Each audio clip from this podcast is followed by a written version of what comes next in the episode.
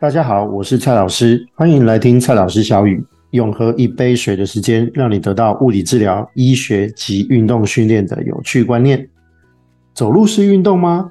那就让我们来谈谈走路能带来的好处吧。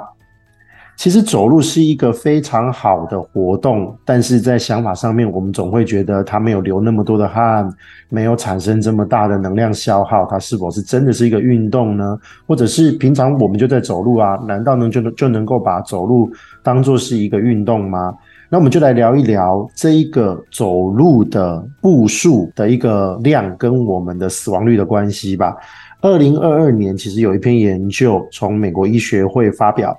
那他们发现呢，每天一万步以上，确实比一万步以下的死亡率要来得低，而且随着步数的提高，死亡率也就跟着降低。所以在告诉我们什么呢？其实走路本身就有控制死亡率的一个效果，它可以让我们在走路的活动的状况之下，也得到一些身体上的好处。那另外呢，二零二零年呢，也曾经有一篇研究去比较，他们发现。跟每天只有走四千步以下的人来比，能够走到八千步以上的人，可以明显的降低五十一个 percent 的死亡率。那甚至能够每天走到一万两千步以上的人呢，他可以降低六十五 percent 的死亡率。那这在告诉我们，其实呢，如果我们愿意多走路的话，一定相较于少走路的人，死亡率要来得低。虽然我们没办法从这中间直接看到走路是否真实对这个死亡率的改善是有好处，但至少能够走这么多步的人，他的身体状态一定比走少步的人相对的好嘛。好，不管是在耐力啦、肌力啦，或者是心肺耐力上，我相信都是比较好的。那再来呢？呃，我们可能会对走路产生两个很大的迷思，那我就来跟大大家破解这两个迷思。首先，第一个，走路是不是就一定比跑步差呢？各位看，跑步的状况之下，我们的流汗比较多啊，消耗热量也比较多啊，好，所以看起来好像跑步是比走路好好，可是实际上这个主要还是要看体能状态。如果一个人的体能没有那么好，走路可能对他来说就是一个挑战的。啊，当然体能相对比较好的人也可以尝试着做跑步，不过两者之间其实没有所谓的谁比谁好。有一篇二零一三年的研究就发现。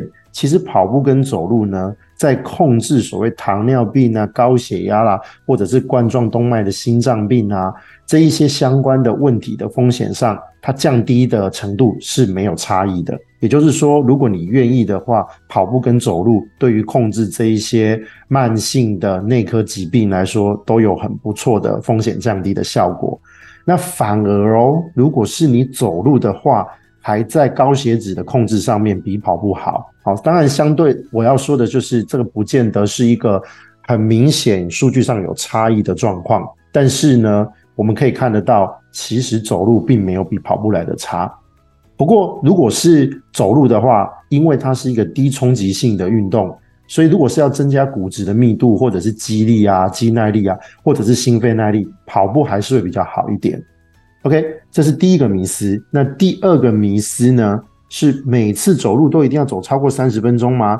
啊，这大概是一个所谓的都市传说嘛，对吗？我们都曾经有过被告知过这样子的一个观念，就是走路好像要走到够长一段的时间以上，我们才会觉得它会达到我们要的效果。好像三十分钟以上才是有效，三十分钟以下一定没有效。实际上呢，这个效益是可以少量多餐累积的。OK，总是比起怎么样都不动来得好。那目前看起来是走一次就能走到三十分钟，跟走三次，每次十分钟，总合起来也是三十分钟。其实它能达到的效果是差不多的，所以你没有必要一定要抓自己的时间，每一次都要三十分钟、三十分钟以上的量。实际上，如果我们能够累积。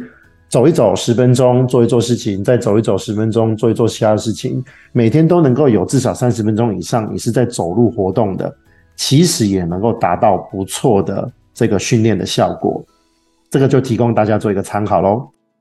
健先思齐是一个以检测作为核心价值建构的身体健康知识的分享平台，欢迎你订阅追踪我们，时时刻刻学习不间断。我是蔡老师，我们下次见。